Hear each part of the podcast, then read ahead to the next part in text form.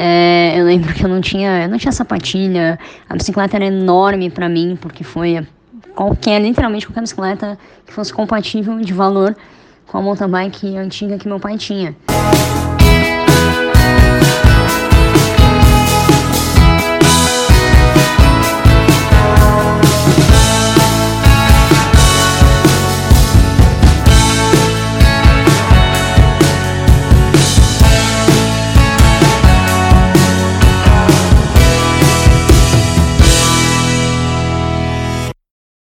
Saudações Brasil, sejam todos bem-vindos a mais um episódio do podcast Gcash. No episódio de hoje, o décimo episódio da temporada Mexas. E é isso mesmo, senhores, o décimo episódio.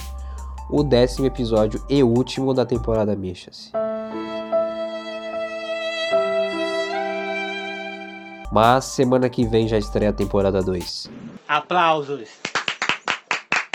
Arrasou, bonita! Então, não se preocupem, eu não vou deixar vocês na mão. A temporada 2 está sensacional. Já fiz algumas edições dessa temporada. Eu posso afirmar com toda certeza: a temporada 2 está sensacional. E de antemão já quero agradecer todo mundo que acompanhou o podcast desde o primeiro episódio até agora. E você que não acompanhou, corre lá nas nossas plataformas digitais, meu irmão, você está perdendo muita coisa. Corre lá desde o primeiro episódio com a Priscila Orvati até agora. São 10 episódios, então você consegue matar isso aí em um dia, com certeza. Faz igual você faz na naquela série da Netflix, que é chata pra caramba, mas o episódio do podcast é legal. No episódio de hoje a gente vai conversar com Lua Silva, multicampeã no triatlon. Ela atualmente também é coach de CrossFit e para você que não sabe o que é triatlon, não sai desse episódio, hein? Não saia daqui do, da página que você vai entender o que é o triatlo. Se liga só. Lua, muito obrigado pela, pelo teu sim, né? Pela sua disponibilidade em bater esse papo com a gente. Mas o pessoal ainda quer saber. O que, que é o triatlon, Lua? Imagina, eu que agradeço o convite poder estar participando no podcast para falar sobre triatlo, que nada mais é do que uma modalidade esportiva composta de natação, águas abertas, então, geralmente mar ou rios, ciclismo, uh, geralmente rodovias, não é regra, e, uh, e corrida. Uh, três distâncias principais: sprint, 150 metros de natação, 20 km de ciclismo e 5 km de corrida. O triatlon olímpico ou standard, que 1.500 de natação, 40 km de ciclismo e 10 km de corrida, e o Ironman, que são 3.800 metros de natação, 180 km de ciclismo e uma maratona, né? 42 km mais seus 195 metros de corrida. Tem o Ultra Ironman também, ah, mas os mais conhecidos, as distâncias mais conhecidas e mais procuradas são essas três. E como que essa modalidade entrou na sua vida? O triatlo entrou na minha vida por uma brincadeira, por incrível que pareça. Eu comecei na natação por recomendação médica, por ter nascido com lábio leporina, então eu precisava trabalhar bastante pulmão, meu sistema cardio, cardiovascular, toda a parte ali respiratória. Então comecei na, na, natação com dois anos de idade, entre dois e três aninhos de idade. É, até então por uma questão de saúde, né, apenas. E, e aí eu fui natação, algumas equipes de natação, Corinthians, Mogiano e por aí vai. E comecei a fazer algumas provas lá para os meus 17, 16 anos. Eu também por uma brincadeira, ah, vamos começar a correr, porque minha mãe corria. É, e aí eu odiava correr. eu fugia do aquecimento de natação, que a gente às vezes a gente tinha que correr em volta da piscina, eu fugia. Mas eu comecei a acompanhar minha mãe a ir, né, com ela pra praia, enquanto ela corria, eu ficava com meu pai, uh, literalmente catando conchinhas na areia. Quando eu vi, eu comecei a correr. E aí veio um, uma, uma brincadeira mesmo de uma amiga que nadava. Ah, vai ter uma competição no Guarujá, por que você não faz? Nada. Ai, não lembro. Ah, nadava 500 metros e corria 3 km. Eu falei, nunca que eu vou correr 3 km. E não, faz, faz, você nada, né? Na época eu nadava bem melhor, porque eu era da natação. E já tinha feito algumas travessias, né? Por conta do treinamento voltado para as piscinas. E, e aí eu falei, ah, então tá bom, fiz. E aí nesse, nessa competição eu me saí super bem e consegui chegar na frente de triatletas, né? Porque eu tinha uma natação muito boa. Então isso me dava uma vantagem grande. E aí, logo na sequência, quando eu terminei a prova, eu lembro que o pai de um amigo meu falou pro meu pai, né? Falou, olha, compra um tênis mesmo pra Lu, a gente pega uma bicicleta emprestada e coloca ela no triatlo.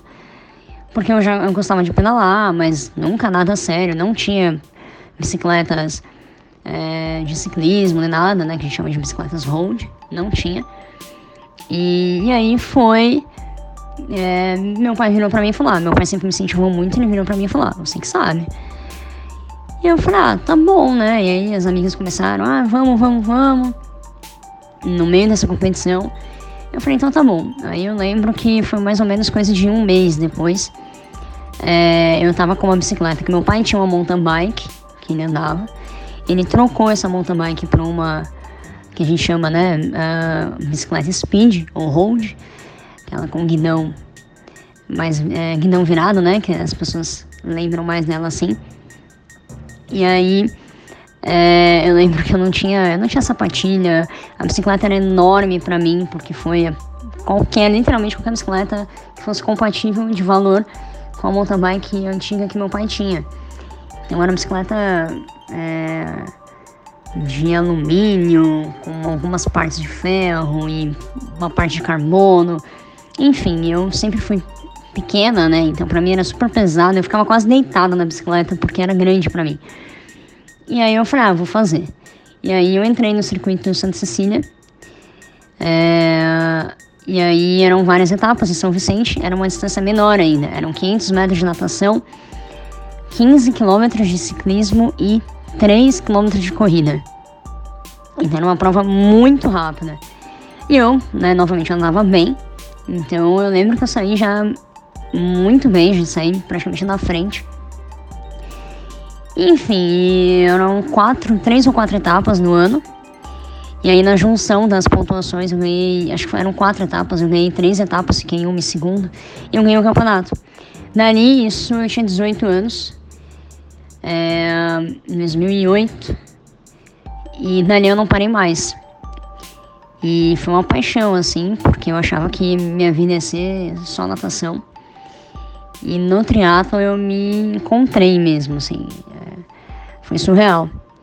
E aí depois meus pais, minha mãe abriu mão de estar competindo as maratonas em trilha que ela fazia para estar tá podendo investir, porque o material é caro, as coisas são caras no triatlo. É, então, tênis, bicicleta, roupas.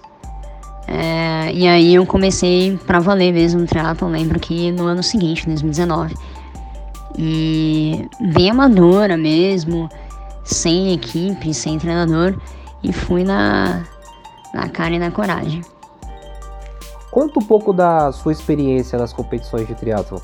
Então, logo depois de 2008, quando 2009 foi um ano que eu tive convites para treinar é, com professores de Guarujá, e aí eu comecei.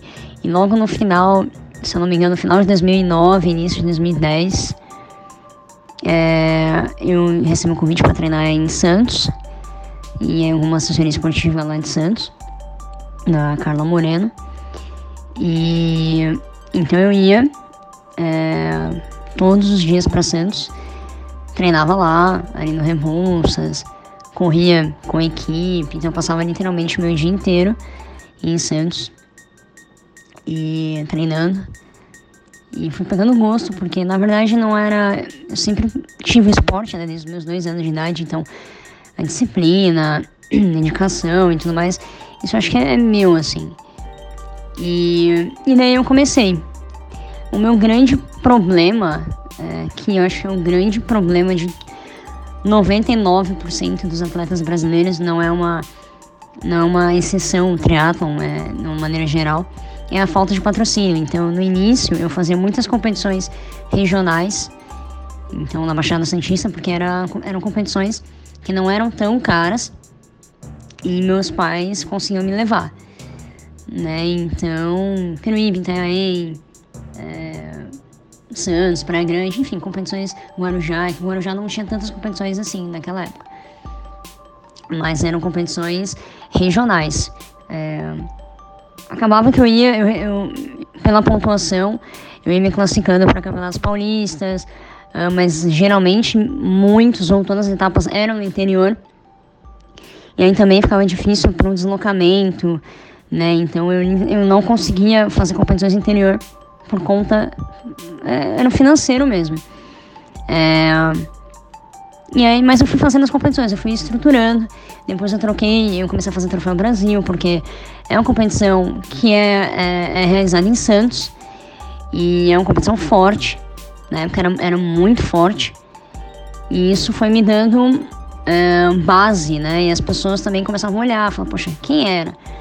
E porque graças a Deus eu, eu sempre nas competições eu tava ali entre as cinco. E, e, isso, querendo ou não, vai você vai chamando a atenção. Então, uh, eu, quando eu fui para Carla Morena, eu comecei a fazer competições no Teatro Internacional de Santos. Eu ganhei dois anos seguidos, Troféu Brasil de Teatro, ganhei uh, cinco anos seguidos no Amador. Uh, e aí, meados ali de 2014, eu troquei de treinador na época. E aí foi que eu come, começou a abrir muitas portas, porque meu treinador na época tinha muito contato, ele era de São Paulo, ele é, né? mas não é mais um treinador, mas ele mora em São Paulo, então ele tinha muitos contatos. E aí começou desde contato com material esportivo, é, roupas né, de, de uniformes de triatlon, uh, parcerias tecnológicas, então os bike fits, né, que, que resumindo bem, é um, é um exame, vamos dizer assim, que a gente faz em cima da bicicleta para saber a postura exata. Então ele corrigiu muito a minha postura. Eu já tinha ingressado ali na, na faculdade, né, com bolsa de estudos aqui na UNERP. E então foi um, foram anos assim muito produtivos.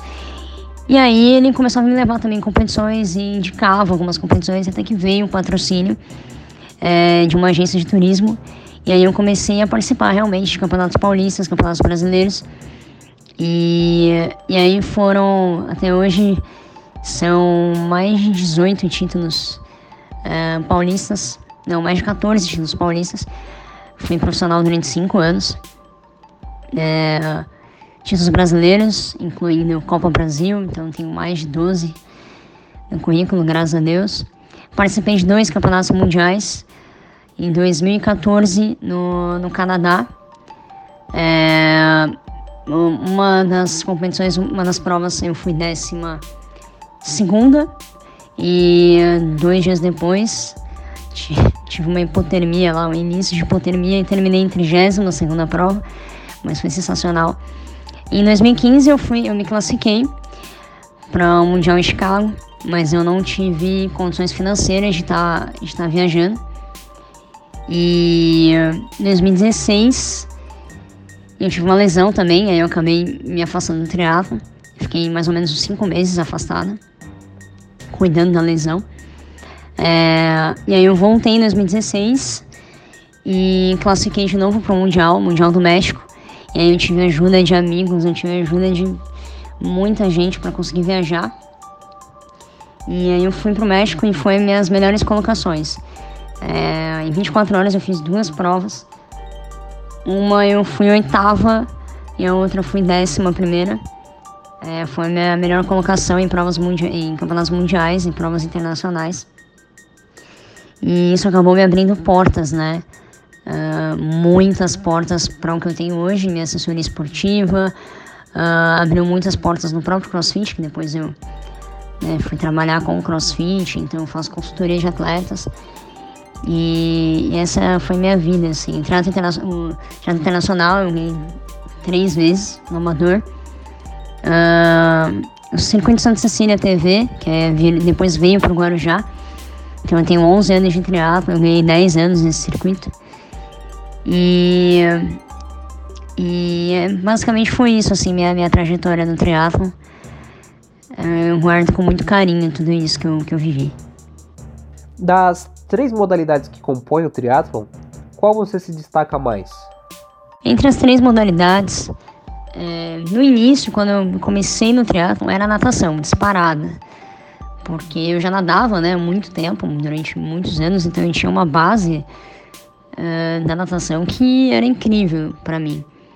É, só que depois eu comecei a ver, a sentir na pele que só a natação não ia, se eu quisesse chegar ao mundial ou uma, um brasileiro e tudo mais, a natação ela, ela é tão importante quanto o ciclismo e a corrida.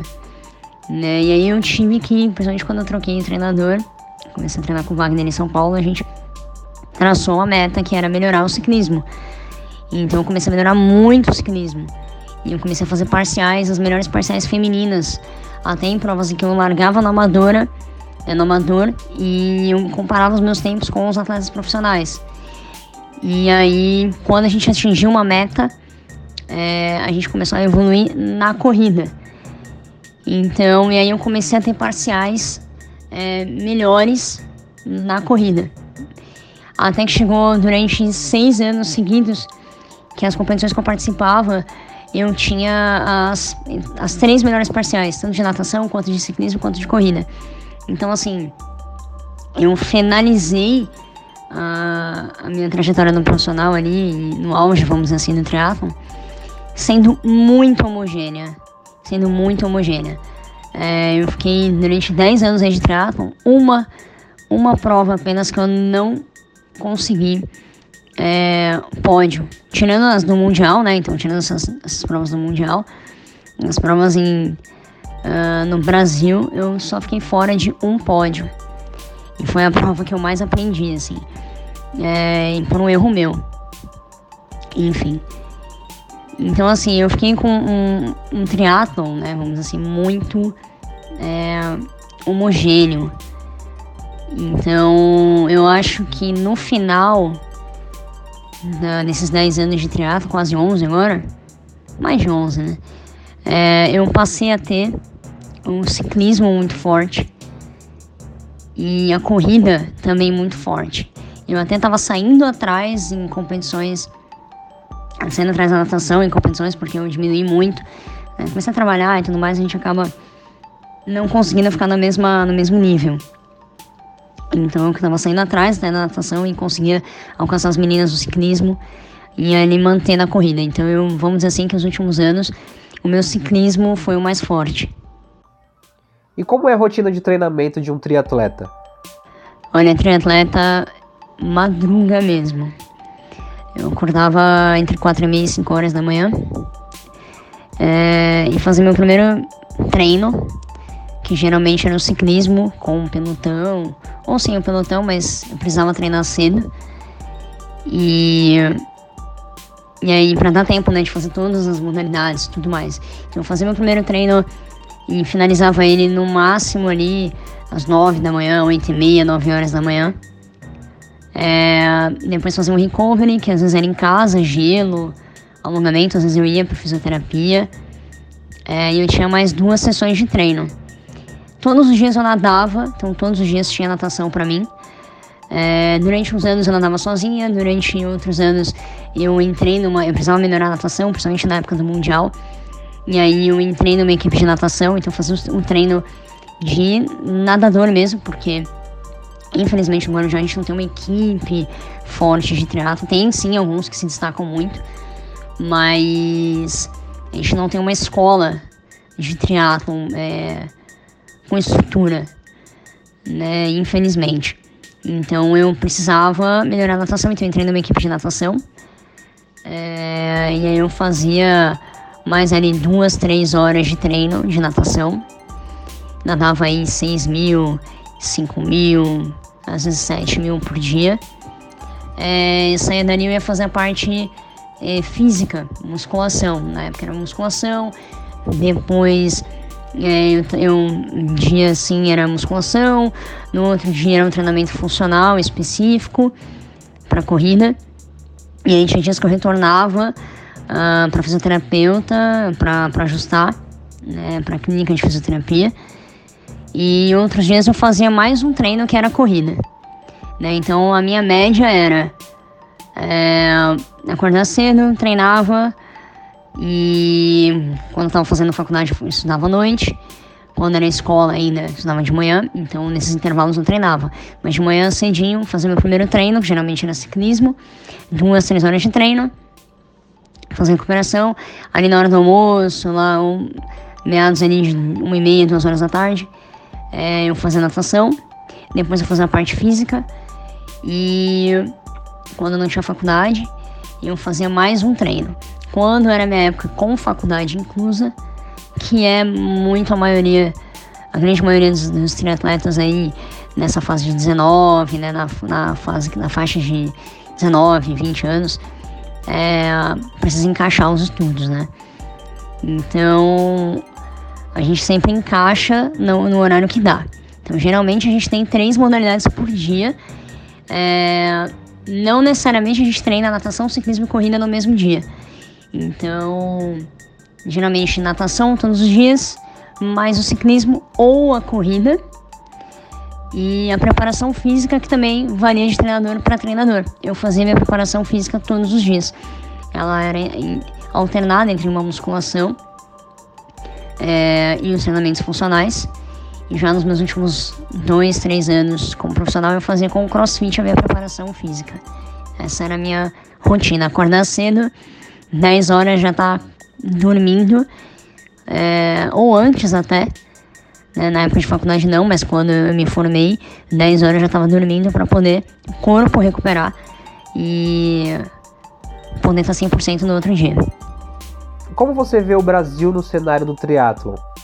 O Brasil tem crescente, assim. É, a gente tem atletas nas distâncias olímpicas, ali a, a Luísa Batista, o Messias, Manuel Messias, é, que medalharam nos Jogos Pan-Americanos. Tenho certeza que, que vão estar em evidência aí na, na, nas Olimpíadas, apesar do cenário que a gente está vivendo, né? Tendo que se virar, o mundo todo, né? Tendo que se virar nos treinamentos. Mas nas distâncias mais curtas olímpicas, é, os dois estão em destaque. Os dois são atualmente, né? Treinam em São Paulo. E nas distâncias maiores ali, as distâncias de Ironman, a gente tem a Pamela Oliveira, que também já foi para a Olimpíada. É, e a gente tem o Igor Amorelli, que são os, os que atualmente né, estão em evidência aí crescente. Mas estou vendo muitos atletas ali é, já podendo nos próximos dois, três anos surpreender. Mas eles, esses quatro nomes aí, é, são a realidade do Brasil e no, em provas internacionais. É, e a gente está muito bem representado. Eles são, eles são muito capazes, assim, muito, muito determinados, disciplinados. Eu tenho certeza que uh, o brasileiro ainda vai ouvir falar muito deles. Você tem alguma inspiração, algum atleta especial? Olha, é, eu cresci com uma referência muito grande aqui em casa, pelo meu pai ser fã que era do Ayrton Senna. Então eu lembro que praticamente não lembro dele competindo, mas até hoje eu pesquiso muito, leio muito sobre. E foi, foi um atleta que marcou assim minha adolescência toda por, por frases, por atitudes que ele que ele tinha, por durante as competições, atitudes fora. Então era, uma, era um atleta que eu particularmente não, não lembro muito, que eu era muito pequena nele competindo, mas assisti vídeos depois, né, e tudo mais, mas era uma pessoa que era uma referência de tanto que eu ouvia falar. Uh, pessoalmente, tive duas grandes profissionais, atletas que, que uh, talvez elas nem saibam que eram minha referência que, durante muito tempo, que foi a Poliana Okimoto, né, medalhista de bronze nas Olimpíadas do Rio, de maratonas aquáticas. E eu treinei durante um período com ela e, e observava é, o quanto ela se dedicava, o quanto ela abdicava de muita coisa, porque atleta abdica de muita coisa. A gente abre mão de muita coisa. A gente abre mão de sair com os amigos, a gente abre mão.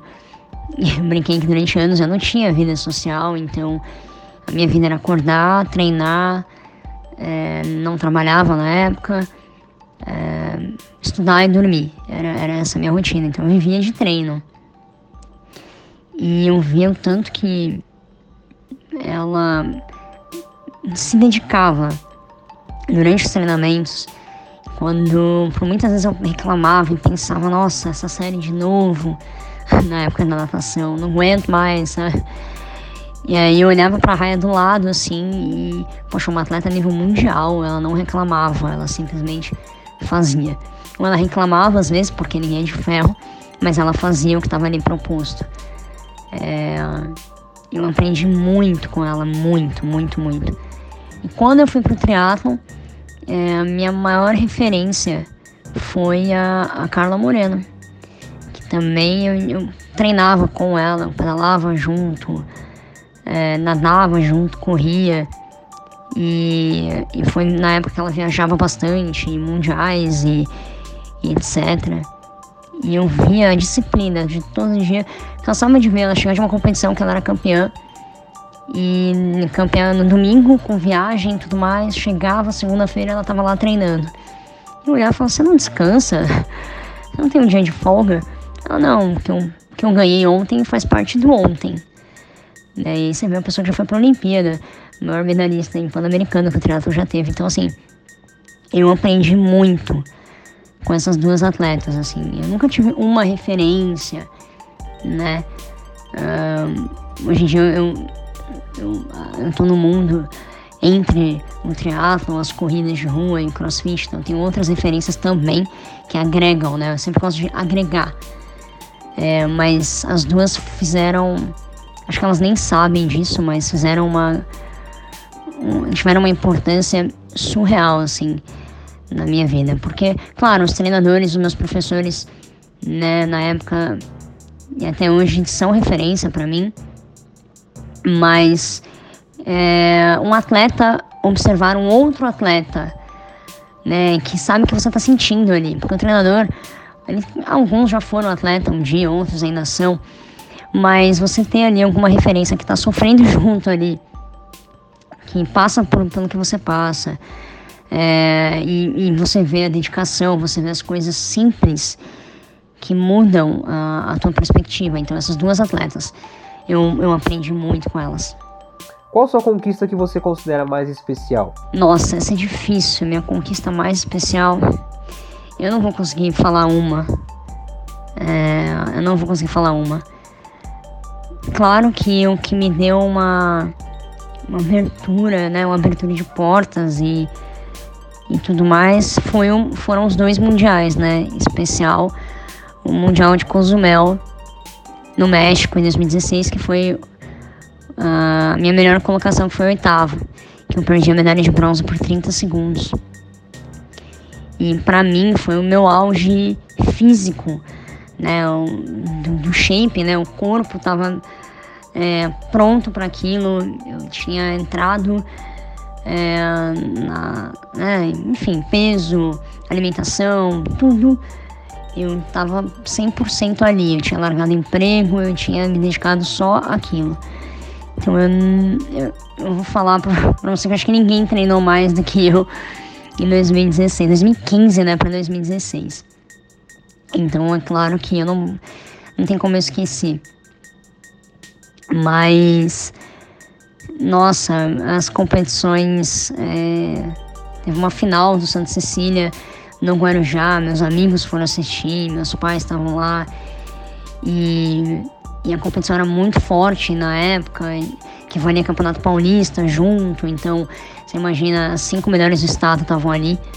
Qualquer erro, você perdia a prova. E por mais que seja uma prova ali de um, uma hora e dez, uma hora e cinco, é, no caso do sprint feminino, a prova é decidida nos detalhes. Então, às vezes, por cinco segundos, por dois segundos, você perde e você ganha uma prova. E aí eu lembro que foi uma super estratégia. E eu consegui ganhar. E você vê os amigos vibrando, pulando em cima de mim. É, foi um, uma prova que eu guardo também muito especial. Nossa, como difícil. Campeonato Brasileiro em João Pessoa, que foi meu primeiro campeonato brasileiro fora do estado de São Paulo. E, e eu cheguei lá meio que. Ah, é, é a Lua lá do Guarujá, então de São Paulo. Ah, tá bom. Né, e meio que desdenhavam assim, eu fui lá e ganhei a prova. E aí também você vê a, a, a delegação de São Paulo. É, muitas vezes, eu, às vezes não, né? Eu não tinha amizade. E você vê a galera gritando, vibrando, é uma coisa que eu lembro até hoje, assim. Mesma coisa, e pula, e te joga pra cima. Surreal, assim, foi, foi muito especial. É, ah, acho que são provas que que de conquistas assim foram as que mais marcaram o Campeonato Paulista, Brasileiro, Mundial e Paulista pelo Santa Cecília, né, por ser aqui na cidade. É, a prova que eu mais aprendi foi a única que eu, eu fiquei fora do pódio, que eu sofri com hipotermia. E foi a prova que eu mais aprendi na vida, foi essa. Né? Mas as provas mais especiais eu acho que foram essas quatro aí. Espero não ter sido injusta com nenhuma outra prova minha, mas acredito que foram, foram essas. Lua, qual mensagem você deixa para pessoa que pensa em iniciar no triatlo? Olha, a mensagem que eu que eu dou sempre assim que eu posso para criança, quando estava tendo né, as competições, quando estavam acontecendo, e mesmo eu não tendo participado esse ano, eu ia acompanhar os atletas e é muito gratificante uma criança chegar para você e, e, sabe, e conversar e pedir uma. Mas seja uma, uma conversa, né? Poxa, é uma criança. Então, mais seja uma conversa de tipo, tia, quero. quero essa bicicleta, essas coisas é gostoso demais, assim. O que eu gosto de falar é. Principalmente eu falo pros pais, é, deixa a criança seguir o que ela quer. Para quem quer iniciar no triatlon, eu dou total apoio. Só que tem que saber, assim como qualquer esporte que exige de você disciplina. Disciplina. É, nem todo mundo tem um talento nato para aquilo. Eu odiava correr, eu não sabia correr. E, né, e, e fui pro teatro, fui super bem sucedida. Você tem que se dedicar. Você tem que ter disciplina e acordar e pôr o seu corpo, ah, não no limite todo, todo dia, mas colocar ele à prova, saber que você vai ter que abrir mão de algumas coisas, mas que vai valer a pena é, o esporte ele é recompensador e não pensar pelo lado financeiro, tem que pensar no que você gosta, no que você quer fazer. E o triatlon ele ele me abriu um mundo assim, me deu oportunidade de conhecer pessoas, de conhecer lugares que eu jamais conheceria se não fosse pelo triatlon. É, me deu oportunidades de estudo, é, sabe, de conhecimento. E o conhecimento é algo que ninguém tira da gente. As experiências de vida foram. O esporte fez isso comigo, assim. É, não me arrependo de nada. Então, faria tudo de novo. Então, assim, para quem tá começando, segue firme, disciplina, disciplina, é, que, que com certeza você vai longe aí no que você escolher fazer. Seja o triatlon, seja qualquer outra modalidade esportiva aí. Lua, muito obrigado pela sua participação. Espero que você tenha muito sucesso aí na carreira de coach, no triatlon também. E espero outros bate-papos aí futuros. Te desejo muito sucesso. Eu que agradeço demais o convite. Foi um prazer. Sempre que precisar, pode me chamar que eu estou à disposição. Obrigado, um abraço para todo mundo e até a próxima. Brasil, chegamos ao fim da temporada 1, temporada mexa-se, mas não esqueçam, semana que vem, dia 11, às 19 horas, estreia a temporada 2. É isso mesmo, senhores. Dia 11, a partir das 19 horas, estreia a temporada 2, a temporada C. Tem várias personalidades, eu já vou adiantar algumas, hein? Ó, temos Rodrigo Capita, do Magnus Futsal, Felipe Drummond, presidente do Magnus Futsal, Nath Graciano, ex-repórter do CQC. Olha só o nível, hein? Então, não percam. A partir de semana que vem, temporada 2 do podcast Gcash. Beleza? Então te aguardo lá. Semana que vem, 19 horas, temporada 2 do podcast Gcash. Um beijo, boa semana e tamo junto.